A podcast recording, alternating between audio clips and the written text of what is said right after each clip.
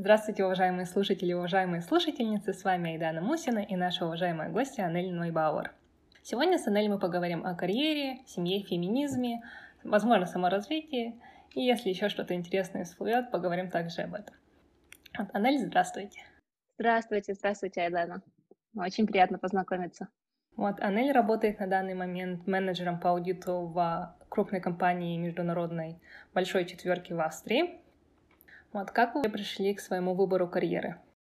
Ну, если честно, это был такой э, шаг на тот момент э, очень модный, так сказать. Я, я, я училась э, в Москве э, в дипломатической академии и заканчивала экономический факультет. И в течение вот э, учебы все время на слуху э, была эта большая четверка, и как это круто попасть в большую четверку, и что так, э, что это не так-то просто, там же много тестирований, чтобы пройти а, просто практику и так далее. И вот в какой-то момент в конце четвертого курса, когда я уже заканчивала а, свою учебу, а, мне мама сказала, дочь, ну, Вообще-то пора уже задуматься, чем будешь заниматься. Тебе через полгода заканчивать университет, и у нас были такие немного на эту тему напряженные отношения, не то что напряженные отношения, но вот в тот день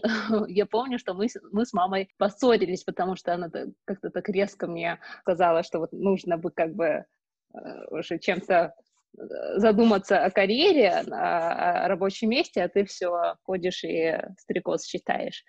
Вот. И я э, буквально за полчаса села за компьютер, думаю, ах так, сейчас я э, разошлю свое резюме и э, в, в большую четверку и вот попробую. Э, отправила, отправила в Эрнст Янг московский, они мне позвонили, сказали, вот приходите, будем тестировать вас. Ну и после там нескольких раундов, по-моему, если я не ошибаюсь, там был, было три раунда, если не ошибаюсь. И на английский тестировали, и на логику, и так далее, и так далее. И, в общем, и собеседование. А, вот. И меня взяли на практику. И после практики я решила, что это мое, мне нравится, в принципе, э, чем я занимаюсь, и вот оставил, осталась в аудите с тех пор. Если честно, вот с тех пор я только в большой четверке и работаю. Меняются только названия фирм а, и города, а, а профессии я вот с тех пор э, верна и лояльна.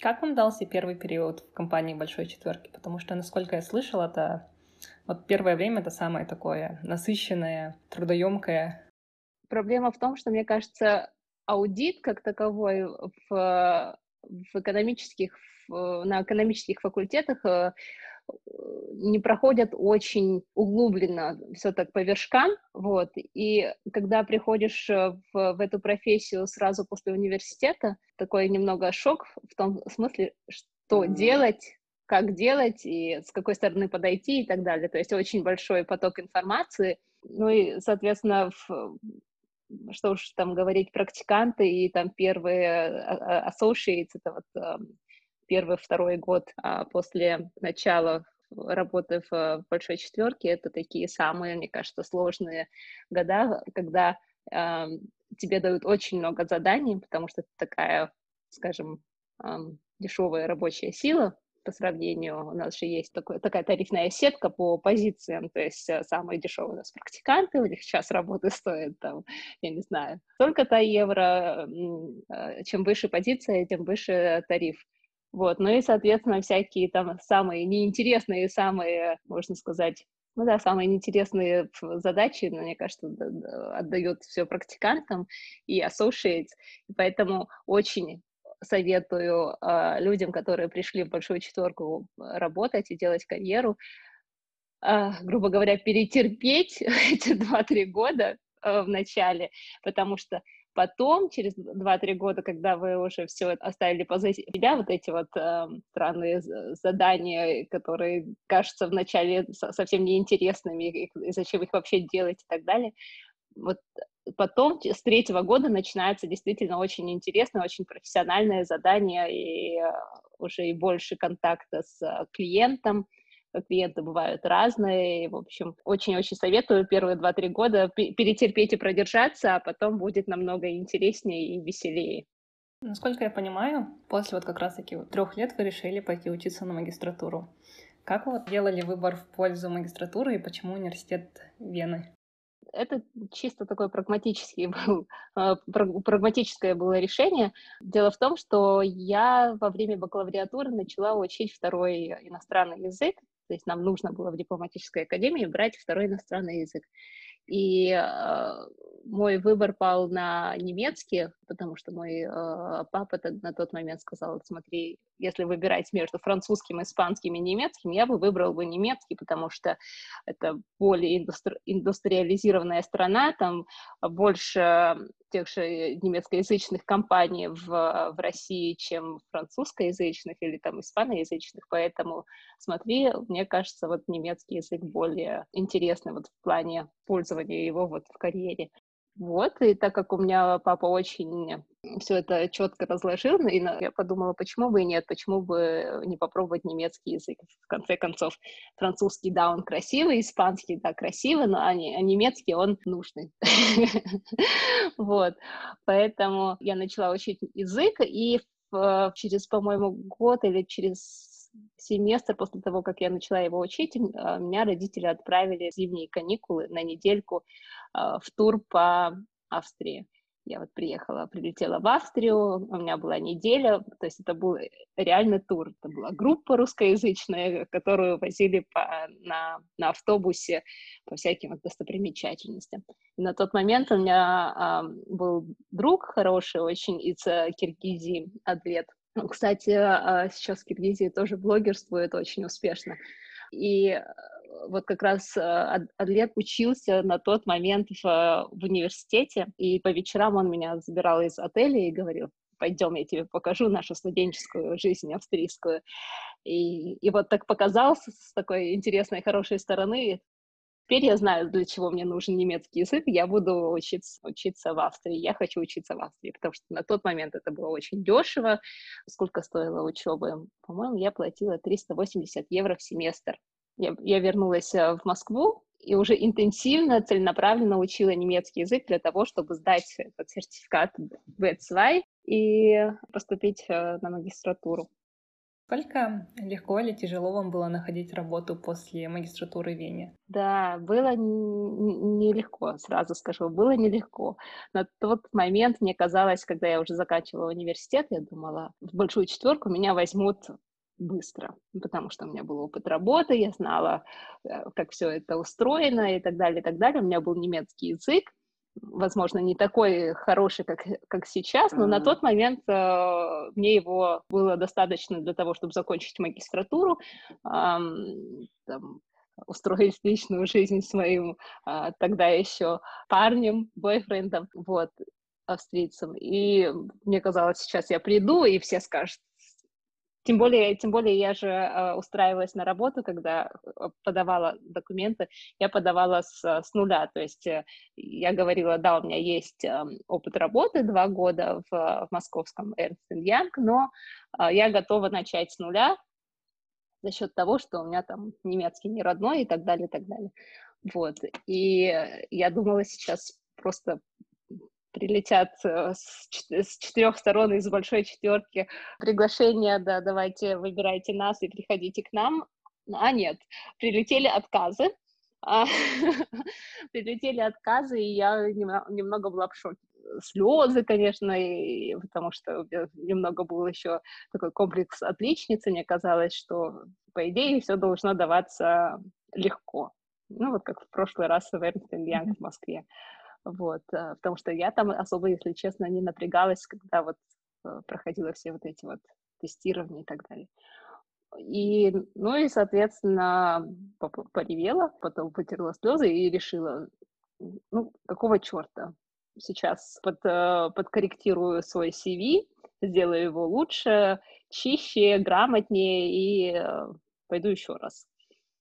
То есть у меня не было э, такой мысли, что я пойду куда-то не в большую четверку.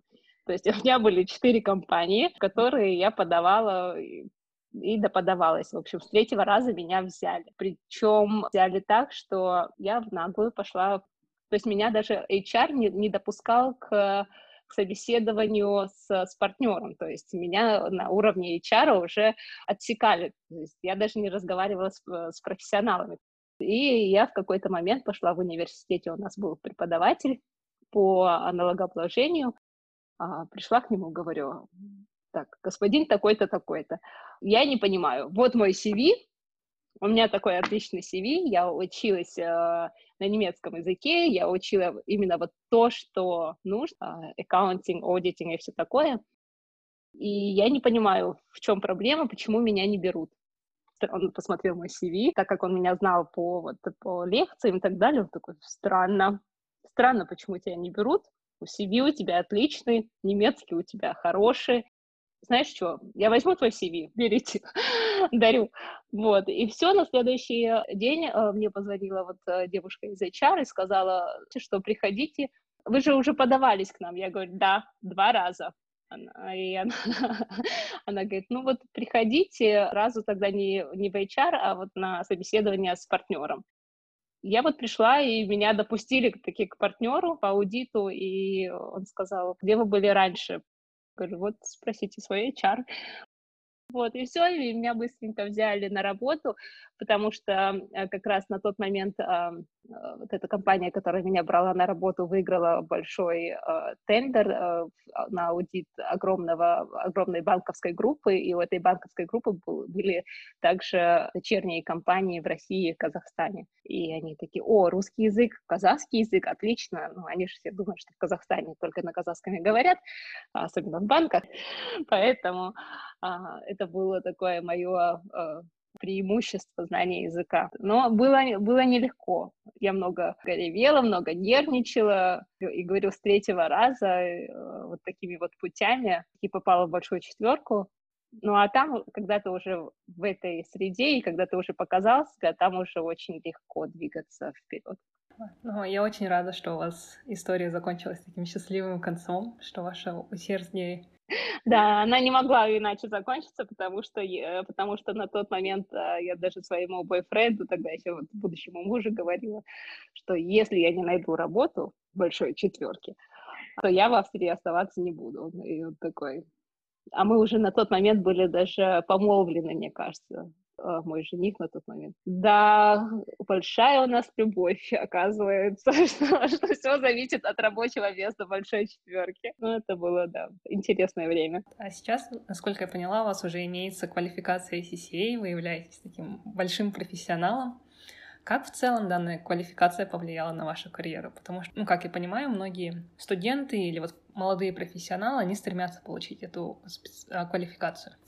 А, я эту квалификацию начала получать еще, еще в Москве. Я просто поставила все это на паузу э, во время учебы, потому что, ну, не знаю, как-то мне хотелось действительно вот студенческой жизни, всяких там заморочек. И э, продолжила я получать эту квалификацию, ну, продолжила сдавать экзамены уже работая здесь, в Австрии.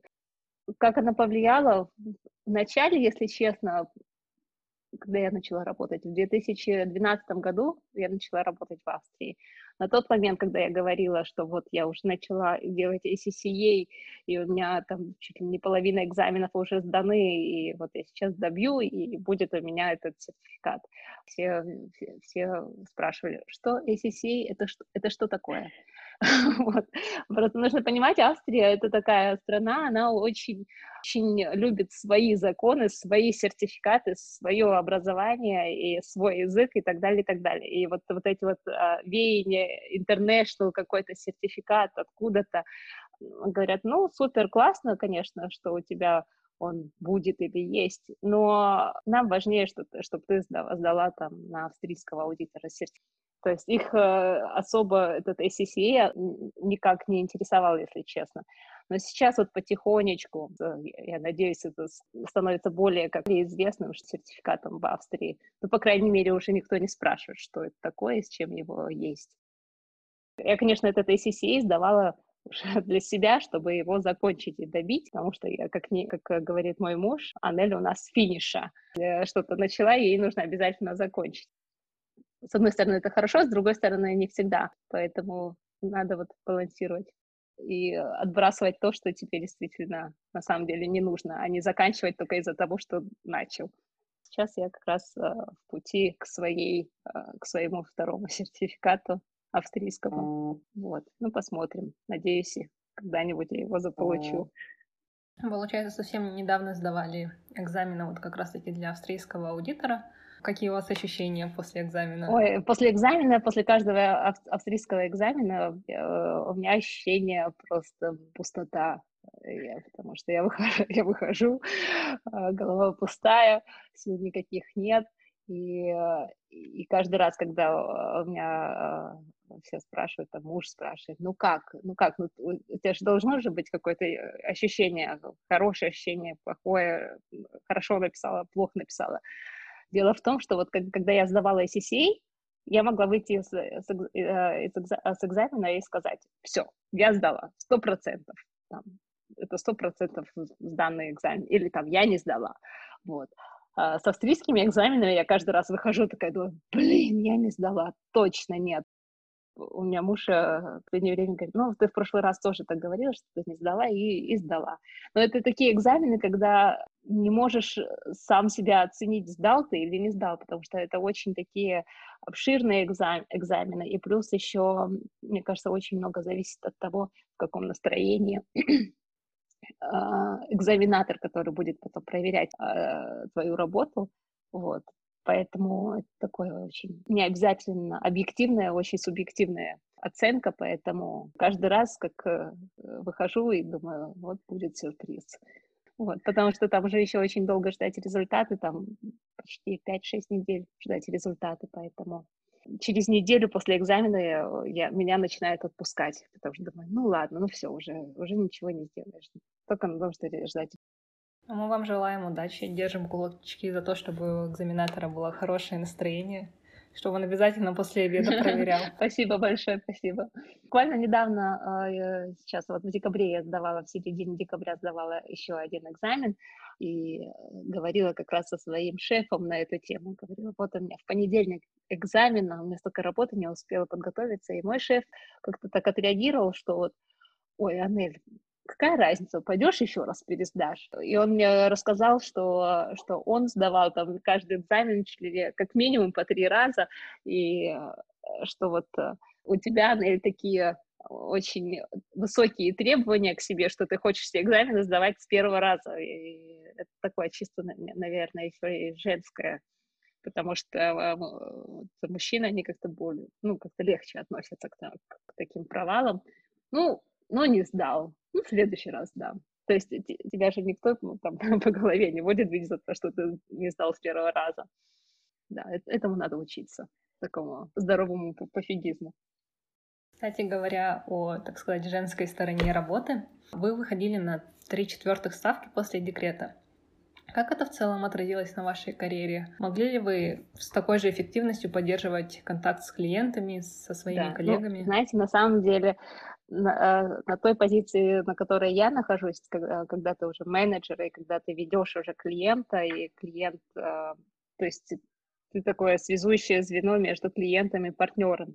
Вот эти вот полставки, не, не полставки, три, три четвертых, да, ставки, это такая номинальная цифра в, в моем договоре. На самом деле, если нужно, и если много работы, то я работаю и могу проработать и все 50 часов в неделю. То есть э, это, это не проблема. И если я знаю, что что-то там по проекту у меня задержки и так далее, то без проблем я могу и должна проработать больше.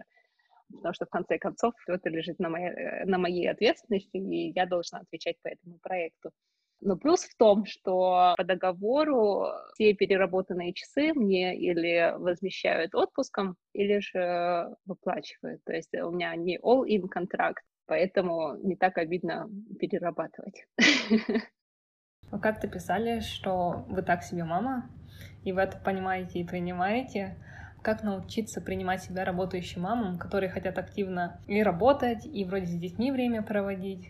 Ой, это такой на самом деле сложный вопрос, потому что я до сих пор пытаюсь принять это в себе э, и не мучить себя угрызениями совести. Угрызения совести, они есть. Даже если я принимаю, что я вот, ну, вот такая, это мне важно закончить проект вовремя, и чтобы проект хорошо получился и так далее.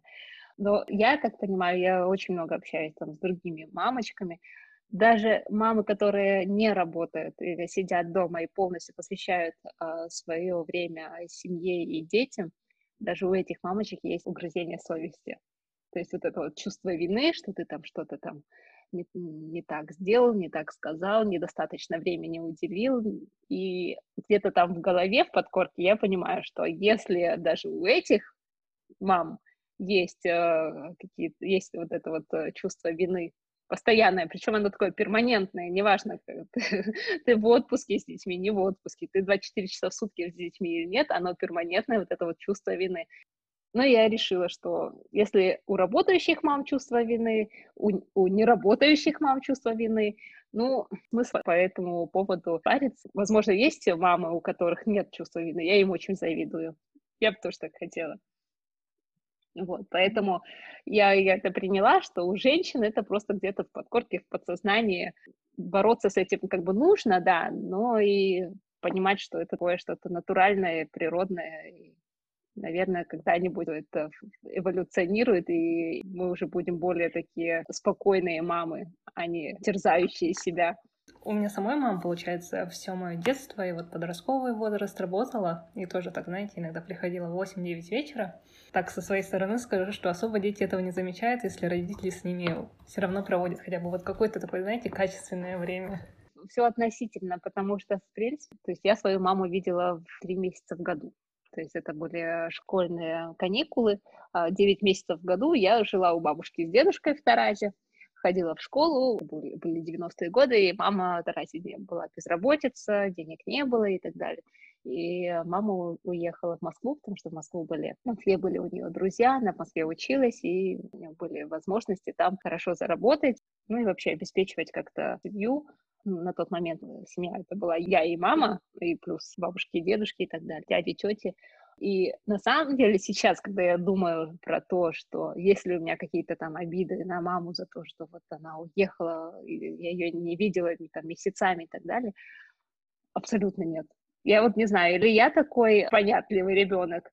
Это, это еще при том, что это были времена без скайпов, без ватсапов. Это были времена, когда мы звонили, а мы созванивались один раз в неделю, там, в субботу. Надеюсь, у моих детей тоже не будет претензий только из-за того, что я там с 9 утра до 6 вечера не находилась вот рядом с ними. Надеюсь, они мне даже скажут спасибо, потому что я такой очень родитель требовательный. Мне кажется, что если, э, если я рядом с ребенком, ребенок должен там что-то делать. Это такой мама-террорист. Поэтому, мне кажется, мои дети, надеюсь, даже, может быть, оценят вот, этот вот, вот это расстояние между нами посреди дня, когда я их не дергаю. Оф, мама ушла, можно и поиграть. Да, да, там можно и поиграть нормально, хотя бы а в целом, каково это быть мамой двух дочек? Это так сложно. Это прям очень сложно. Я даже не, не сколько двух дочек, а вообще быть мамой сложно. Я вот не знаю, у всех э, мам такое ощущение, что это сложно или нет, но вот эти вот все... Я, я как у меня как-то другое было представление материнства, потому что мы, мы же все смотрим все вот эти вот э, голливудские фильмы, когда детей укладывают в постель, они все такие послушные, ложатся в постель, говорят спокойной ночи, ты их э, целуешь в лоб и выходишь из комнаты, и они больше тебя не тревожат. И это все происходит в 7 вечера в реальности это все не так. И я, я считаю, что это большое-большое-большое заблуждение, что вот все как в фильмах. Возможно, есть такие семьи, где более э, дисциплинированные родители, но вот э, у нас э, в семье как-то так не получилось, что э, мы всем укладываем детей, и они вот все ложатся спать и закрывают глазки и говорят спокойной ночи. И у нас так делают часов 10, когда сами уже устают и говорят, мам, можно я пойду спать? Ну и плюс еще характер. Это европейские дети, которые родились в европейской стране. У меня ребенок, которому сейчас 6 лет, она вот буквально а, неделю назад мне заявила, что она сидела в машине, я говорю, Амели, выходи из машины, потому что, ну, вот приехали в гости, надо выйти из машины, поздороваться, заходи в дом, и, ну, ты не будешь в машине все время сидеть, мы два часа будем в гостях сидеть. И, в общем, я уговаривала, уговаривала, и у нее было плохое настроение, надо сказать, и она сказала, мама, это мое тело, и я решаю, где оно будет находиться.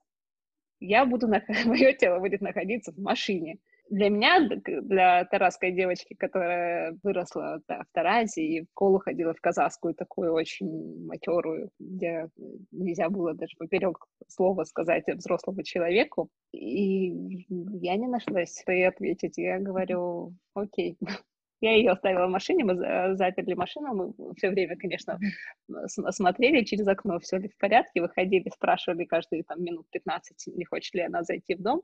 В конце концов, она, конечно, зашла, но меня поразило вот это вот, это мое тело, я решаю, где оно будет находиться. И я подумала, да, попробовала бы я сказать такое в детстве. Мое тело было бы э, явно где-нибудь там, где взяли взрослые. Я пытаюсь э, с этим не бороться, а наоборот как бы поддерживать, э, хотя это очень сложно, когда у тебя совсем другой, другая модель поведения, ожидаешь от детей совсем другого, потому что ты думаешь, ну, я бы такого в детстве не сделал, а, а твой ребенок делает только из-за того, что он э, живет э, и растет в другой среде. Сложно все это принимать, я как бы понимаю, но э, вот в моменте принимать и, и беситься, и не ругаться, это, это сложно. Ну, вообще, вы рады тому, что вот ваших девочек учат такому хорошему пониманию личных границ? Ну, на самом деле я рада. Если честно, рада. Особенно особенно когда вот вижу все вот эти, я же, я же очень а, много подписана на вот на казахстанских блогеров и отслеживаю не так детально, конечно, но до меня вот доходят вот эти вот отголоски скандальных э, новостей. Я в этот момент, да, понимаю, что все это, все это в нас сидит с детства. То есть если бы у нас, у нас в детстве были бы вообще такие мысли, что это мое тело, и отстаньте от меня, и, э, и даже ты можешь сказать своей маме, которая может тебя наругать или там наказать и э, не дать тебе мороженое не купить или еще что-нибудь. Мне кажется, тогда было намного меньше вот этих вот случаев побоями и э, с насилием, если бы женщины были вот с детства резистентны к тому, что я сказала, мы же все так выросли, я сказала, я считаю до трех. Если ты не сделаешь, то и то. Ну вот, и в принципе это то же самое насилие во взрослом возрасте. Бьющие там мужья и так далее, они, в принципе, то же самое делают. Я сказал, так-то так. На самом деле, это, конечно, супер хорошо, это супер сложно. Потому что это еще ребенок, и ты вроде бы хочешь как-то быть в авторитете, в том смысле, что ты ожидаешь, что ребенок тебя будет слушаться, а не вот это вот все. Вот такая грань, где ты хочешь дать ребенку вот это вот ощущение себя и что ты можешь решать. А с другой стороны, э, и э, как-то жить с этим дальше, как родитель, и каждый раз не впадать в истерику от того, что тебя ребенок не слушает. Кстати, говоря о детском воспитании в Австрии, говорят ли с девочками вот их в школах, садиках, о гендерном равенстве или эту тему откладывают как-то до более взрослого Насчет возраста? гендерного равенства я не думаю, что вот так вот активно все это э, э, эта тема поднимается, но я сто процентов знаю, что они растут не на том, что их вот учат, активно учат, что вот есть гендерное равенство, что вот мальчики и девочки, они, у них одинаковые способности и так далее. Что вот это вот прям на повестке дня в программе учебной но они видят все это на примере. У нас э, в садике у детей э, воспитатели 50%, 50 на 50, мужчины и женщины. То есть у них уже, мне кажется, у этого поколения не будет вот этого вот э, стереотипного мышления, что воспитатель в садике — это женщина. Нет, у них абсолютно, мне кажется, стерта вот эта вот граница, что есть мужские профессии, есть женские профессии там уже, там даже и говорить не надо, они все это видят. Или же, например, э, то же самое с, с игрушками. В садике нет игрушек для девочек и игрушек для мальчиков. То есть есть игрушки общие, хочешь, девочка хочет играть э, с машинкой, пожалуйста, играй с машинкой, играй там в войнушку, карате. У меня сейчас э, старшая дочь все время Karate Kid, вот она Karate Kid, она сказала, я больше не хочу ходить на танцы, я хочу вот на тей, вот ее отправили на кикбоксинг.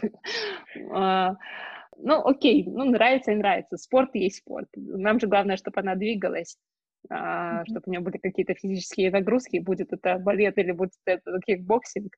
Мне, если честно, на данный момент абсолютно без разницы. Мне главное, чтобы ребенок физически двигался.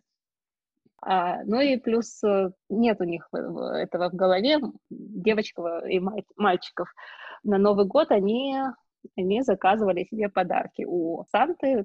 Старшая заказала себе машинку, машину на э, пульте управления, а младшая заказала себе тракс. Это вот эти вот э, есть у нее любимый мультфильм Blaze, э, Blaze и Monster Machine знаю, как они по-русски называются. По-моему, вспыш называется. И там, в общем, вот эти вот большие такие машинки, траки. И вот мы ей купили эти траки. Она была просто счастлива, потому что она их хотела. И думаете, хоть кто-нибудь обмолвился тем, о том, что «Ой, нет, это ты же девочка, какая машина? Может быть, коляску или там кухню, или куклу, или еще Хочет ребенок машину, пусть берет машину, в чем проблема?» Но я заметила, я, кстати, в сторис выкладывала э, видео у себя в Инстаграм, как мои дети вот э, распаковывали вот это вот все и играли в эти машинки. Вы не представляете, сколько мне людей написало из Казахстана, что вот, ага, следующий, это значит, что следующий ребенок будет мальчик. Я такая думаю, у кого? Потому что о, мы, мы не планируем больше детей. То есть это такая, такое стереотипное мышление, что вот девочки заказали себе машинки, это значит, что то есть сразу идет какая-то связь э, с гендером, что будет вот третий ребенок будет мальчик. Хотя говорю, планирование семьи мы для себя уже эту тему закрыли, нам хватает двух девочек. То есть мы не гонимся за еще одним гендером, чтобы обязательно был мальчик. Кстати, а вы сами себя считаете феминисткой или вы используете условно какой-то другой термин? Или вы... Я себя считаю феминисткой. Я знаю, что я, когда я вот э, слушала ваши подкасты, вот предыдущие э, выпуски, я поняла, что я вообще, оказывается, не знаю, что такое феминизм. В том смысле, вот эти вот подвиды феминизма, э, все это mm-hmm. так оказывается теоретизировано. А, но я сейчас не, не могу сказать, какой подвид феминистки, э, феминисткой я являюсь, но подвидом, но я точно точно за там какие-то вот тезисы, например, э, что вот девочки и мальчики имеют абсолютно одинаковые способности, это точно. А то, что там мальчики физически сильнее или там в каких-то сферах у них больше их э, эм, репрезентировано больше, э, мне кажется, это все такое чисто эволюционное, потому что э, понятное дело, что в каких-то сферах их больше только из-за того, что женщины добрались до, до высшего образования и вообще до возможности как-то себя проявить совсем недавно, даже в Европе одинаковый труд мужчин и женщин должны быть одинаковые зарплаты, сто процентов. То есть это даже не обсуждается.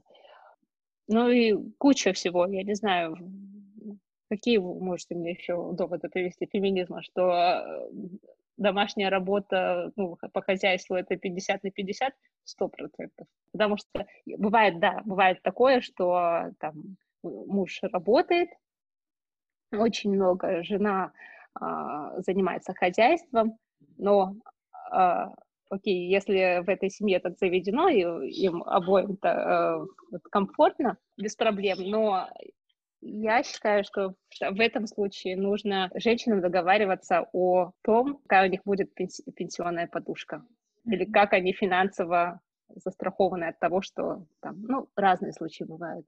Я сейчас не говорю о разводах и так далее, могут быть, может случиться... Несчастный случай. Несча... Да, несчастный случай или еще что-нибудь. Я очень часто об этом думаю. У нас, же, у нас же очень много женщин, которые вышли замуж, не работают и сильно зависят финансово от, от своих мужей. И мне кажется, что здесь нужно какой-то какой-то рычаг, я не знаю, может быть, э, на законодательном уровне, чтобы это как-то выровнять, потому что из-за вот этих вот как, э, как раз зависимостей финансовых а, это тоже такой триггер того, что женщины более снисходительны к, к насилию в семье и так далее. В современном мире, мне кажется, выпасть из рабочей сферы на там, пять лет, ну, такое вот самоубийство в карьере, потому что все так быстро развивается, все так быстро меняется. Uh, вот. И я, кстати, слышала, что в Австрии есть такая программа, называется, дословно переводилась что-то, uh, программа против uh, нищеты среди взрослых женщин. Это вот как раз женщины пенсионного возраста, э, которые или же овдовели, или которые пережили развод, которые, у которых нет просто накоплений на то, чтобы вот жить дальше. И идет большая, большая такая, ну, небольшая пропаганда, но, по крайней мере, до меня вот доходят такие отзвуки того, что женщин начинают просвещать на тему того, что планируете свое будущее, планируете свою пенсию индивидуальную, потому что дети вырастут, будут э, сами себя сами зарабатывать и сами себя обеспечивать, свои семьи и так далее. Женщины, мужчины так и так э, живут э, меньше, чем женщины. Ну и в конце концов ты остаешься одна, и нужно как-то как выживать. Можно такой личный вопрос? условно вопросы финансы и домашнего быта, как я понимаю, вы со своим мужем обсуждаете. Да, ну как мы обсуждаем? У нас очень такие э, изначально были отношения с, с моим мужем открытые. То есть на тот момент, когда мы познакомились, э, ну, не забывайте, у нас с мужем 13 лет разницы. Я mm-hmm. была еще студенткой, которая искала работу в большой четверке, да? вот. А, а мой муж был на тот момент уже там, финансовым директором большой э, компании. И когда встал вопрос, вот мы поженились, и когда встал вопрос а, о том, что мы приобретаем жилье, мы берем ипотеку, мы приобретаем жилье. А, у нас даже разговора на эту тему не было, на кого записывать квартиру или на кого записывать кредит, например. Потому что мы, как бы, мы семья, мы надолго вместе, надеюсь, вот, и а, мы покупаем квартиру для нашей семьи, а не для отдельного человека Ники Нойбауэр и отдельного человека Анель Нойбауэр. А, и потом э, как бы делим это на то, сколько зарабатывает. Да, на тот момент, понятное дело, что а, мой муж, э, ну, и сейчас он больше зарабатывает. Я надеюсь, а, я его тоже когда-нибудь догоню в заработке, но даже за счет того, что у нас большая разница в возрасте, ну, 13 лет опыта работы, я надеюсь, что через 15 лет я буду столько же зарабатывать, сколько мой муж сейчас зарабатывает. Но дело в том, что на, у нас никогда не стоял вопрос, на кого записывать квартиру. Квартира записана там 50 на 50. Вне зависимости от того, что я зарабатываю треть того, что зарабатывает мой муж. Но зато у меня другие какие-то, да, другие какие-то сферы, где я, например, больше делаю, чем, mm-hmm. чем мои дети, например. Я не знаю, мне кажется, это так логично, потому что если каждый раз высчитывать, кто сколько зарабатывает и кто в какой сфере больше делает и так далее, то это можно с ума сойти, потому что это все объективно не высчитаешь. А я вижу нашу пару, нашу семью как команду. Вот такие команда из двух игроков. Сейчас, когда девочки подрастут, они, надеюсь, тоже присоединятся. И мы вот думаем, как сделать лучше нашей семье. На эту тему, кстати, по поводу достойной пенсии, вот э, вложений и так далее, у меня муж даже больше задумывается обо мне, потому что это как он уже давно работает, у него всякие э, сбережения и э, пенсионный фонд и так далее, и так далее. Вот, и буквально недавно, где-то год назад, наверное, он мне сказал, давай откроем тебе частный пенсионный фонд, то есть не от, э, ну, то, что я работаю в пенсионный фонд, уходят отчисления государственные, это понятно, но есть еще вот э, частные пенсионные фонды, куда ты вкладываешься и получаешь там на пенсии помимо своей государственной еще частной пенсии. Несмотря на то, что я все время думаю, да, это классно, что женщин просвещают на эту тему, про себя я как-то особо не думала. Ну, как всегда, потому что кажется, что тебя это никогда не, кос, не коснется. Вот. Но Ники вот был первый, кто сказал, пока ты вот молодая, хорошо зарабатываешь, и чем моложе ты, чем раньше ты начинаешь все это отчислять, э, тем, тем меньше отчислений, потому что ты меньше отчисляешь, но дольше до пенсии, грубо говоря. Вы, кстати, задумались, и да, мы уже начали это такая всегда щекотливая тема, потому что, ну как, мы же, мы же привыкли, что вот до конца жизни и умрем все в один день. Вот. Но жизнь есть жизнь, и надо как-то подстраиваться к реалиям. И я очень, кстати, рада и благодарна своему мужу, что у него вообще мысли об этом появляются. Это очень важно, как раз-таки обсуждать такие щекотливые темы со своим партнером и не забывать про то, что есть семья, и в этой семье и семья важна. Но также, если ты в этой семье как индивидуальный человек, и о своем благополучии тоже нужно задуматься. И мне кажется, вот этот вот факт индивидуального человека иногда в восточных семьях забывается, потому что мы действительно живем вот этой вот идеальной картинкой, что вот мы всегда все будем вместе, как бы никогда не распадемся. Но так иногда случается, допустим, это развод или несчастный случай, что женщины остаются одни. Еще чаще они остаются одни с детьми, и тогда им нужно как раз-таки либо снова учиться зарабатывать, либо вот как-то искать какие-то выходы. И Значит, вот обсуждать вопросы финансов и финансового благополучия со своим мужем и заботиться о благополучии себя и своих детей, это, в общем-то, нормально, и в этом ничего такого постыдного нет. Это никакой не уят и не эгоизм. Это как раз-таки здоровая рациональность.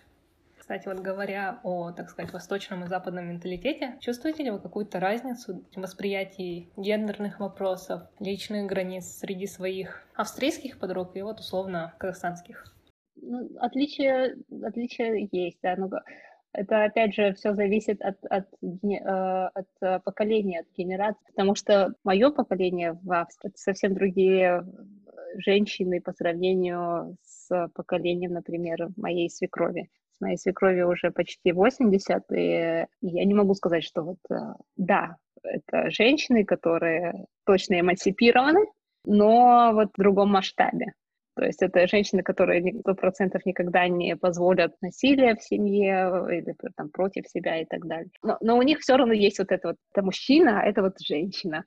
Потому что, например, э, моя свекровь рассказывала, каждый раз э, раньше говорила, когда у нас дети носили еще памперсы, мой муж ходил менять подгузники наравне со мной, да, и, кстати, в Австрии в очень многих мужских туалетах тоже есть пеленальные столики, и она всегда говорила, какие вот все-таки э, современные мужчины классные, потому что в наше поколение, например, папа моего мужа, они, то есть подгузники и, и вот мужчина, это было что-то такое точно не из этого мира.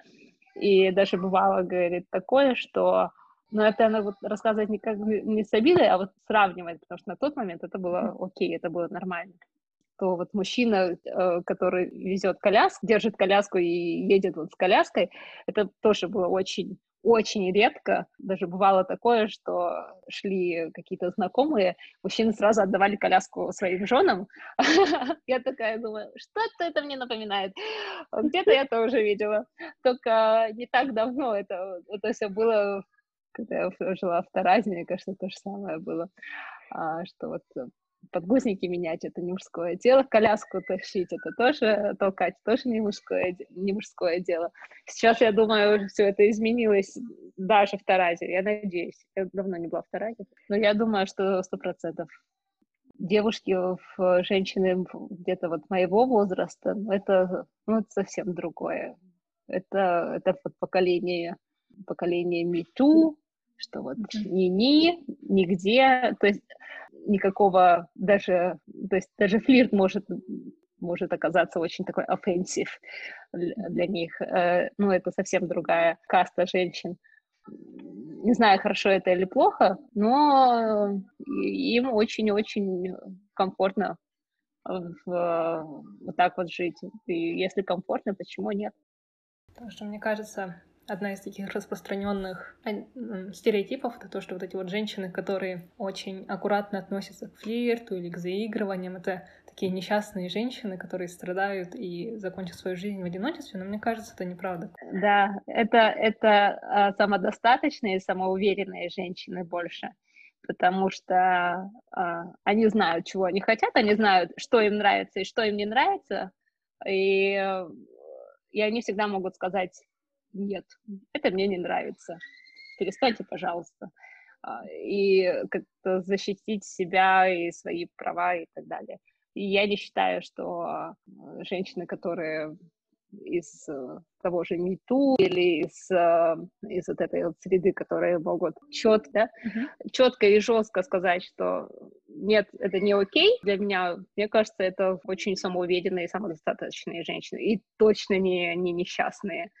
Несчастные женщины — это те, которые больше позволяют собой делать то или там относиться к себе так, нравится другим, но, но не им, а, вот, и, и не могут этого сказать. Вот это да. Сейчас почему-то вспомнила такой дурацкий анекдот. Мол, приходит человек к психологу и такой, что мне начать принимать, чтобы быть счастливым? Психолог ему говорит, мол, пора принимать решение та же история, да, что, наверное, стоит понять, принять тот факт, что женщины могут сами принимать решение того, что им и как им нравится.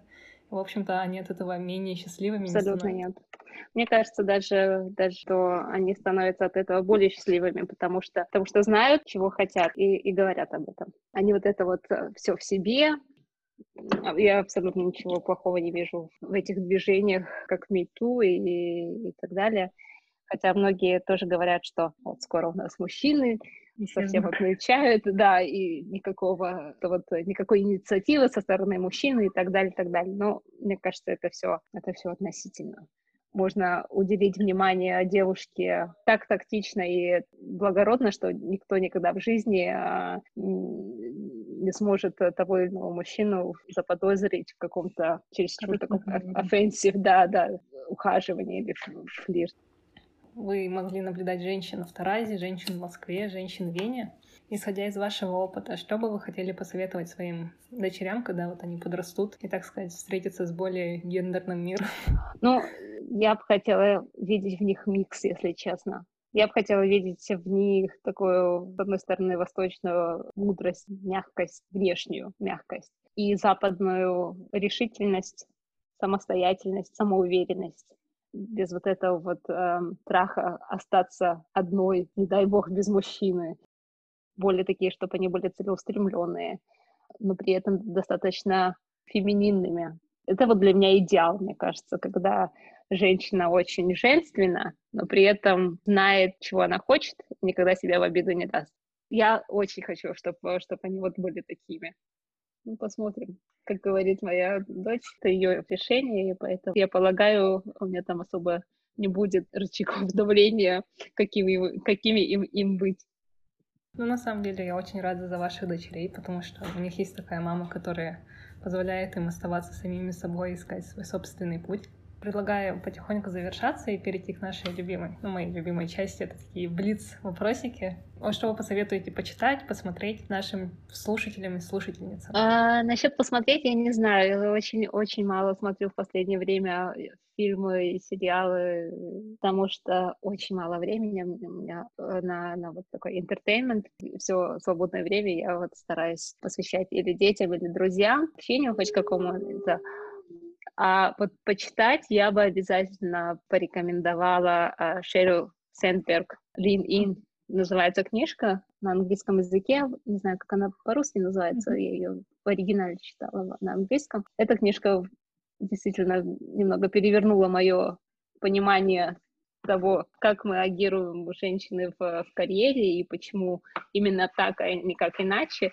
И мне кажется, это очень такая популярная хорошо написанная, забавная книжка, которая ну, лично меня после второго декрета сподвигла дать немного газу в карьере. Я знаю, что у Шерил есть еще одна книга, вот вторая, которую она писала уже после гибели ее мужа первого. Я ее пока обхожу стороной, потому что я знаю, я слышала, что она в этой книжке какую-то свою аргументацию из первой книги обнуляет, ну не то, что обнуляет, но как-то иначе на них смотрит, и я боюсь, что вот, вот эта вот магия первой книжки, она улетучится, если я прочту вторую, вот, поэтому я ее оставила на потом, но вот первая книжка, она, да, лично на меня очень сильно повлияла, я периодически ее перечитываю, когда мне не хватает там, уверенности, сил или там энергии двигаться дальше, и я заглядываю и потом вспоминаю, а, да, это, это нормально. А из э, художественной литературы я даже не знаю, что бы я могла посоветовать. Мне кажется, вот по, по тематике феминизма из художественной литературы меня ничего так не, не задело. Ну, не обязательно по феминизму, может быть, это просто какой-то такой guilty pleasure, или это книжка по бизнесу, или это книжка по воспитанию детей. По воспитанию детей, кстати, я читала буквально одну книжку за свое материнство. Это э, была книга э, «Французские дети не плюются едой». Но это так, если честно, там очень мало э, из, из педагогики, но было весело почитать. И сейчас, вот буквально месяц назад, начала читать книгу Петрановской, по-моему, Людмила ее зовут. Называется, что называется, что-то там с опорой, про привязанность и родителей. И вот она мне очень нравится. Я вот в этой книжке черпаю какое-то спокойствие, что все окей, ты нормальная мать, что, что оказывается так бывает. Это не только твои дети вот такие вот там капризные или там не всегда тебя слушают и так далее, и так далее. И я начинаю понимать, почему они там себя ведут так или иначе. Ну, мне очень нравится. Я ее еще не дочитала, но мне и сама а, Петрановская очень нравится, и, ну и книжки, соответственно. Спасибо за рекомендации. И последний вопрос. А, в детстве вы мечтали стать контролером, сейчас работаете аудитором.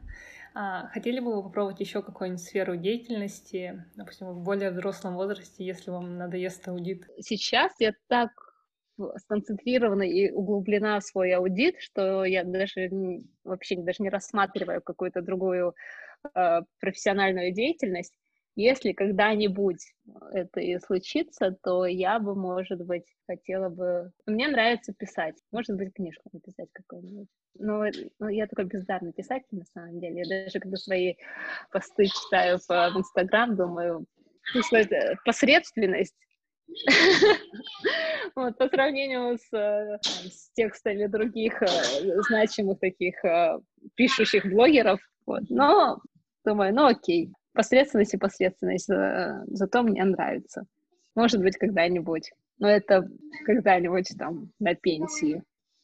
Я такой, как говорю, как мой муж говорит, такой финиш. И если я что-то однолюб, если я что-то выбрала, то я иду до конца в этой сфере. Я, я не прыгаю, по крайней мере, пытаюсь не прыгать. Тоже очень здорово, потому что, мне кажется, одна из таких общих информационных тенденций в плане саморазвития вот в возрасте 20-30 лет — это то, что многие книги или условно какие-то подкасты сконцентрированы на том, что вот нужно попробовать это, нужно попробовать это, а потом в 30 лет переквалифицироваться вот во что-то другое. И, в общем-то, всегда приятно услышать, что как бы на самом деле можно найти сферу, в которой ты будешь погружена, и даже вот не возникнет идеи, что надо бы поменять. Да, надеюсь, надеюсь, это чувство у меня будет еще надолго со мной посмотрим. Надеюсь, не будет никаких там кризисов среднего возраста или там каких-нибудь профессиональных кризисов. Но пока я довольна тем, где я есть. Да, еще раз вам большое спасибо за то, что решили выделить нам время. Спасибо вам за интерес к моей персоне. Меня всегда немного удивляет, конечно, что кому-то интересны мои мысли, но я пытаюсь, опять же, а, бороться с этим синдромом самозванца. Надеюсь, э, кому-нибудь будет интересно послушать наш разговор. Ну, мы тоже надеемся, что кому-то будет интересно.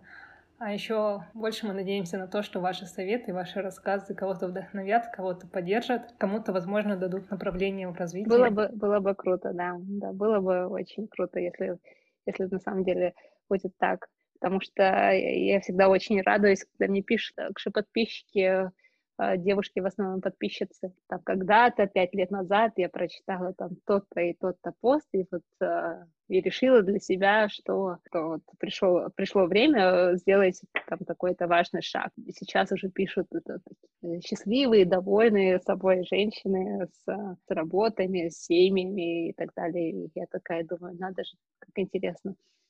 А, я когда-то там ответила подписчице пять лет назад, а, и на нее просто ответ какого-то блогера, который сидит со 3-9 земель, а, возымел хоть какой-то новый эффект.